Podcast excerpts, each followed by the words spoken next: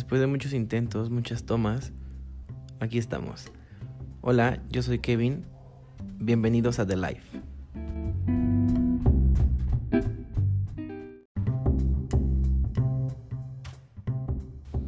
Después de muchos intentos, muchas tomas, aquí estamos. Hola, yo soy Kevin. Bienvenidos a The Life.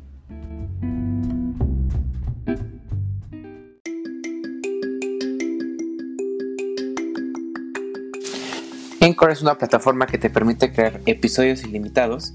Cuenta con todas las herramientas básicas que necesitas para crear tu podcast.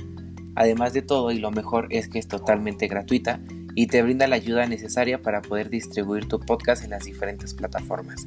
Así que si estás pensando en iniciar un podcast, te recomiendo que utilices Anchor. Yo soy Kevin Araiza, creador de The Life, y como usuario de Anchor te recomiendo totalmente que lo utilices. Es muy amigable y no te vas a arrepentir de usarlo. Hola amigos, ¿cómo están? Espero que todos se encuentren bien. El día de hoy nos acompaña mi amigo Noah. Juntos en este episodio vamos a platicar sobre la literatura. Vamos a platicar un poco sobre estas problemáticas que él se ha encontrado en este camino que inicia como escritor. Y al final del episodio nos va a compartir algunos fragmentos de su última obra literaria. Y bueno, sin más, demos la bienvenida a Noah. Hola Noah, ¿cómo estás? Hola Kevin, muy bien, ¿y tú? Bien, también.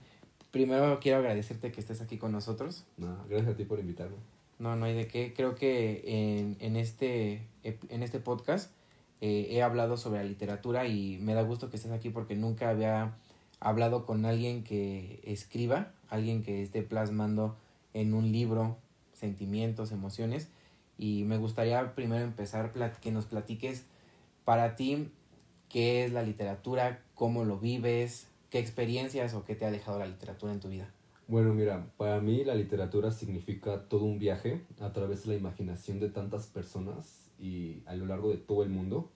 Es una capacidad magnífica la que estas personas tienen de crear personajes, crear mundos, crear razas, crear eh, muchas situaciones con las que las personas se pueden ver identificadas. Y creo que esa es la magia de la literatura, ¿no? Verte reflejado a ti mismo en personajes sin importar el sexo o sin importar eh, el hecho de que eh, un personaje se ha narrado en una época distinta eh, a la que tú estás viviendo. Sí, creo que algo muy padre que también ya en un episodio anterior que había hecho mencionaba era que lo padre que la literatura puede crearnos mundos externos al, al de nosotros. O sea, tú hablabas de la literatura que se basa en otras, en otras épocas.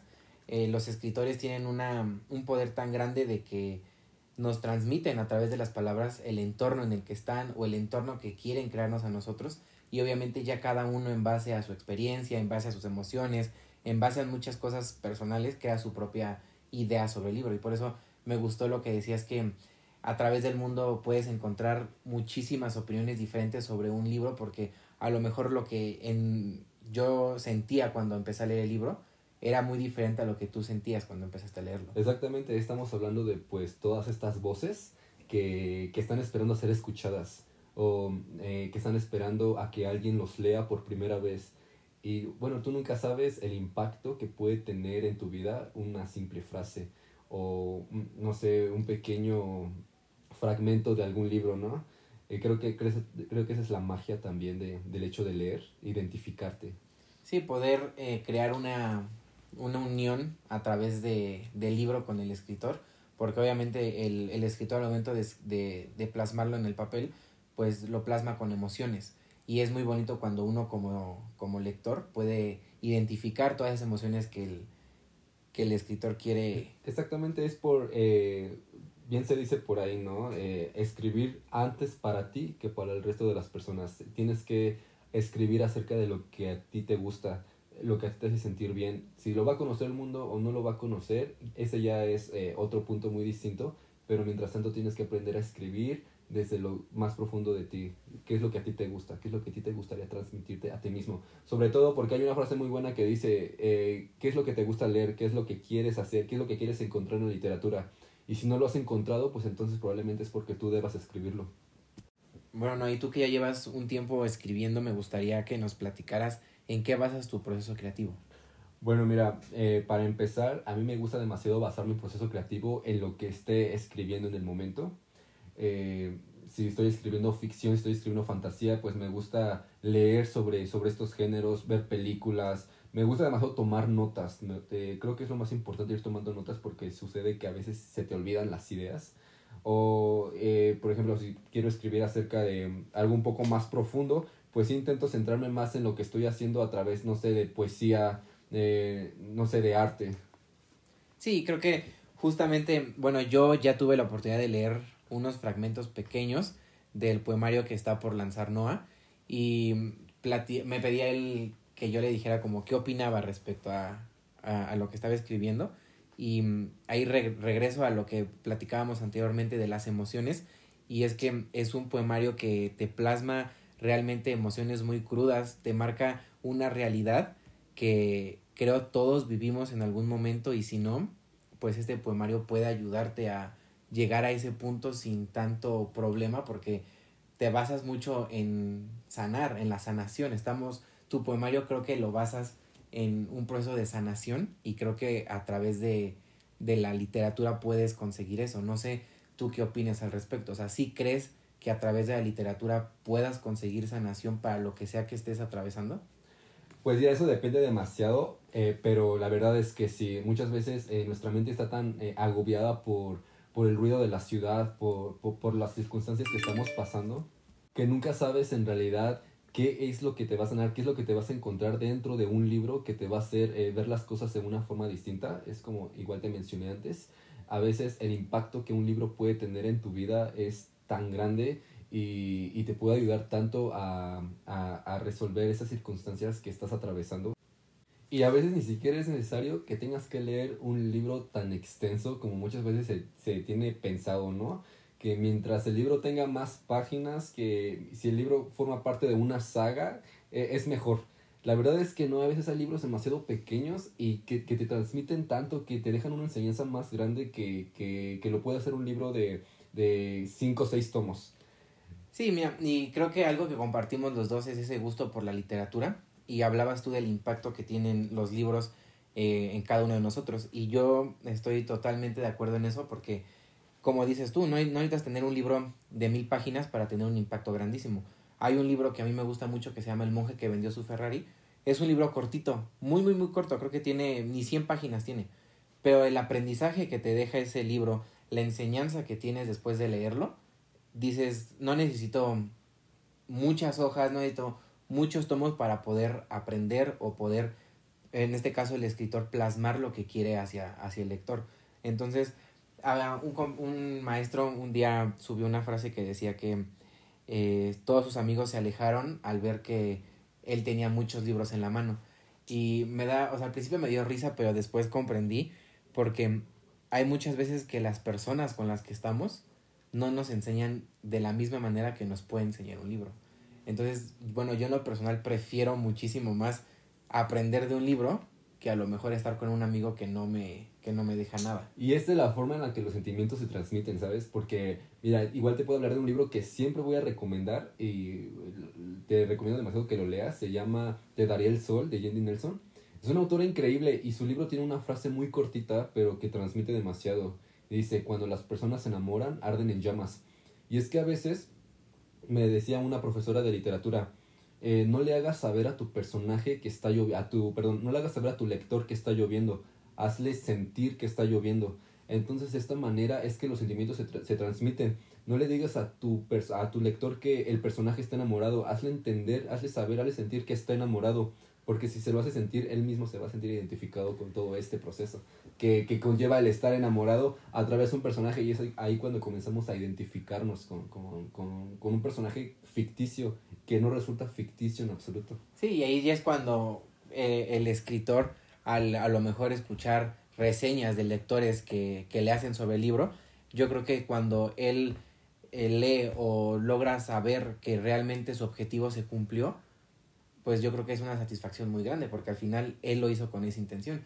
Y es que tienes mucha razón eh, en esa parte de no le hagas saber, o sea, hazle entender que, que está, porque yo acabo de, yo estoy leyendo la historia de Loco, y el lector no te dice que está loco el, el que te está narrando el libro, o sea, te mete tanto en la historia que te hace sentir, o sea, tú sientes lo que él, eh, el personaje está viviendo, o sea, te sientes tú un loco. Y es que esa es la magia de la literatura, empatizar totalmente con el personaje. Creo que cuando logramos empatizar es porque en realidad nos estamos metiendo con la historia, nos estamos involucrando.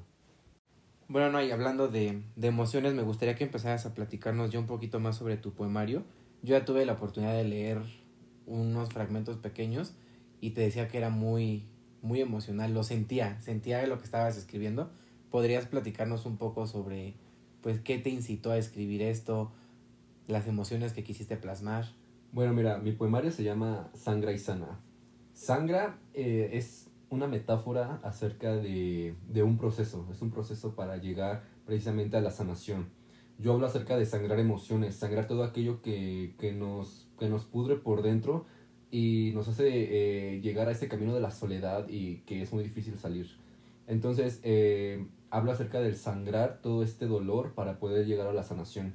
El poemario yo lo dividí en cinco partes, que es sangrando, eh, colisionando, respirando, liberándose y sanando. Cada sección del poemario pues se centra en, en un proceso de, de, lo que es esta, este camino hacia la liberación, hacia el sentirte por fin, por fin libre, eh, olvidar todo, todo el resentimiento, porque de hecho es un poemario que se siente demasiado, eh, no sé, con mucho reproche, sobre todo las dos primeras secciones que son muy, muy violentas, la, la sección de sangrando y, y, colisionando son secciones que se centran demasiado en el dolor de haber terminado algo. Eh, pues sí, ¿no? O sea, creo que a todos nos duele el hecho de terminar cualquier tipo de relación, ya sea con un amigo, tal vez cortar vínculos con familiares o con tu novio, con tu novia. Este, este, este, pues, estas dos primeras secciones sí, sí son un poco violentas. Y esta violencia yo la, yo la, la, intento transmitir a través de la falta de, de, comas, de puntos, letras mayúsculas. Hablo acerca del desorden que nuestra mente tiene para poder eh, formar eh, pues una idea clara de qué es lo que tenemos que hacer y de qué forma te lo, lo, expreso, pues como te menciono, con la falta de puntos, la falta de comas, la falta de letras mayúsculas. Eventualmente en las últimas tres secciones del poemario ya empiezo a involucrar un poco más este, estas letras mayúsculas, ya empiezo a hablar de ideas más claras, porque precisamente habla acerca de, del orden por el que tú, eh, que tú, al que tú tienes que llegar después de darte cuenta de, de, todo el daño que te estás haciendo a ti mismo al recordar.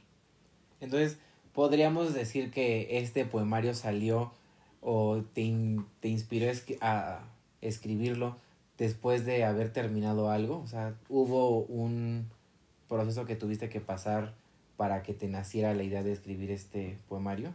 Bueno, el poemario ya, eh, de hecho te comenté, ya tenía otro título, eh, de hecho no precisamente se centraba en el dolor, sino en otras cosas, sin embargo creo que sí fue el hecho de haber terminado una relación lo que me llevó a darle totalmente un giro y, y, y lejos de, de, yo querer eh, pues hacerle entender a las personas que terminé una relación, más bien quiero eh, como simpatizar con ellas, porque eh, esto sí es algo que sí tengo que aclarar. Yo, yo no escribo para una persona, yo no le escribí poemas a ninguna relación, eh, porque en este poemario pues hablo acerca de todas mis relaciones, desde la primera hasta la última que he tenido. Yo no les escribo poemas a esas personas. Eh, yo escribo poemas hacia quienes fuimos en ese momento, porque todos tenemos máscaras, o sea, todos en este mundo tenemos máscaras. Y tú nunca conoces a la persona en realidad hasta casi el último momento. Entonces yo no le estoy escribiendo poemas pues a estas personas que, que, que estas personas sin máscaras. Yo le escribo eh, poemas a, a, lo que fuimos en ese momento, ¿me entiendes? Y lo hago precisamente como te menciono para simpatizar porque a lo mejor mi dolor lo puede estar pasando otra persona, ¿no? El dolor que sentí en ese momento. Eh, porque bueno, ahorita hablamos de liberación y yo ya me siento totalmente bien, me, me di cuenta de muchas cosas a través de mi poesía, a través también tal vez de la, de, del psicólogo y todo ese tipo de cosas que, pues uno acarrea en su vida para llegar a, pues, a la sanación. No, pues muchas gracias por darnos tu testimonio de que la literatura puede, puede sanar, me da gusto que, que así haya sido. Eh, ahora me gustaría que nos compartieras un fragmento o unos fragmentitos de, del poemario. Claro, con gusto este, te comparto. Eh, voy a empezar. ¿eh?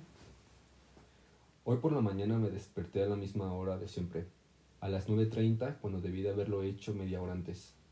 Bajé las escaleras en silencio, bostezando, acercándome a la ventana para recibir un poco de calor en esta fría casa que congela mis manos. Me preparé una taza de té. No soy fanático del café y creo que todos lo saben. Aunque lo necesito, vamos, Ya no tengo 15 años y la energía para empezar el día tiene que venir de alguna parte. Encendí el monitor, comencé a trabajar, aún aturdido por la pereza matutina. Miré el reloj de nuevo. Suspiré. Necesitaba volver a la cama. Necesitaba volver a dormirme y no despertar hasta que el dolor se hubiese ido. La cotidianidad en un alma rota es tan peligrosa como el filo de una navaja con función de llavero. En el momento en que menos te lo esperas, te cortará la yema de un dedo y te hará sangrar. Aquella mañana regresé a la cama y cuando volví a abrir los ojos, el reloj marcaba la una de la tarde. El dolor no había desaparecido.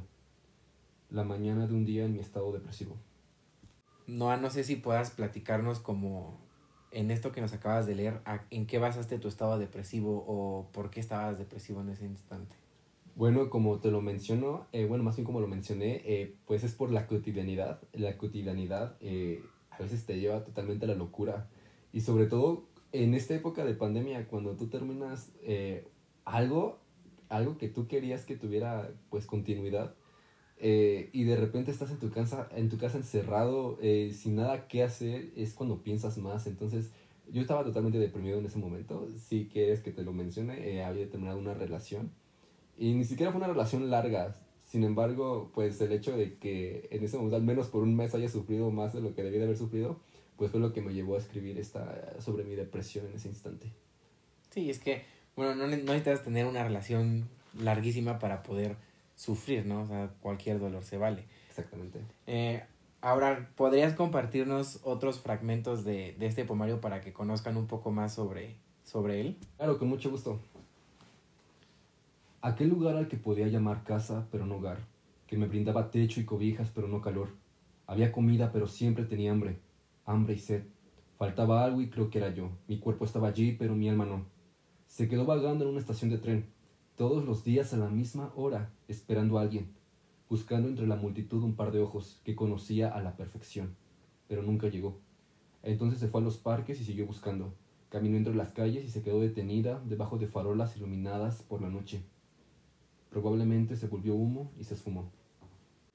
No, pues muchas gracias por compartirnos estos pequeños fragmentos. Ahora me gustaría, ya para ir cerrando este episodio, que nos pudieras compartir cuál es tu poema favorito. Con mucho gusto. Se titula Sangre y Sana. Dice, abrimos bifurcaciones. Sin darnos cuenta era lo que hacíamos. Abrir bifurcaciones entre ambos. Mientras más peleábamos, más brechas se abrían. Nuevos acantilados surgían, ríos que se extendían lejos a la distancia, el suelo se partía y liberaba lava. Entonces veíamos el volcán y apreciábamos la destrucción, que nos acorraló como corderos al matadero. Ambos levantamos el arma y nos disparamos. Tú te recuperas enseguida. Yo fui el que sangró más.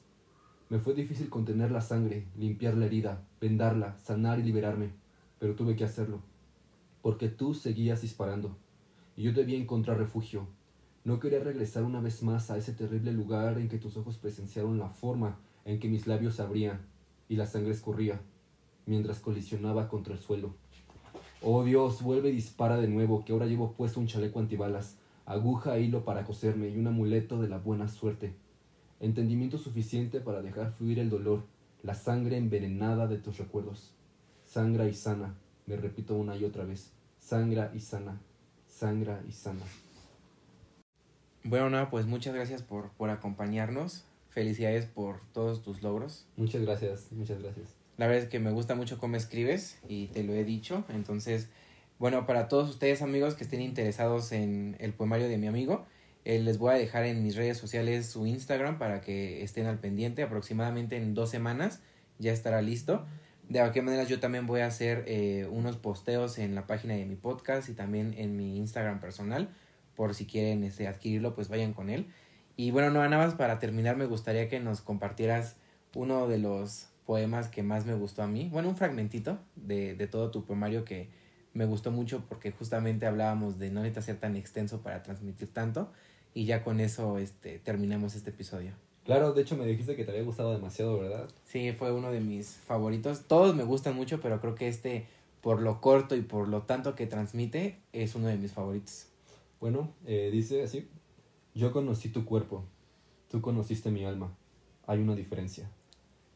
Bueno amigos, eh, esto fue todo por el episodio de hoy, espero que les haya gustado, no olviden compartirlo, sigan a mi amigo Noah en todas sus redes sociales para estar al pendiente de su poemario, cuídense y nos vemos en la próxima. Gracias, muchas gracias por invitarme. No, gracias a ti, hasta luego. Bye.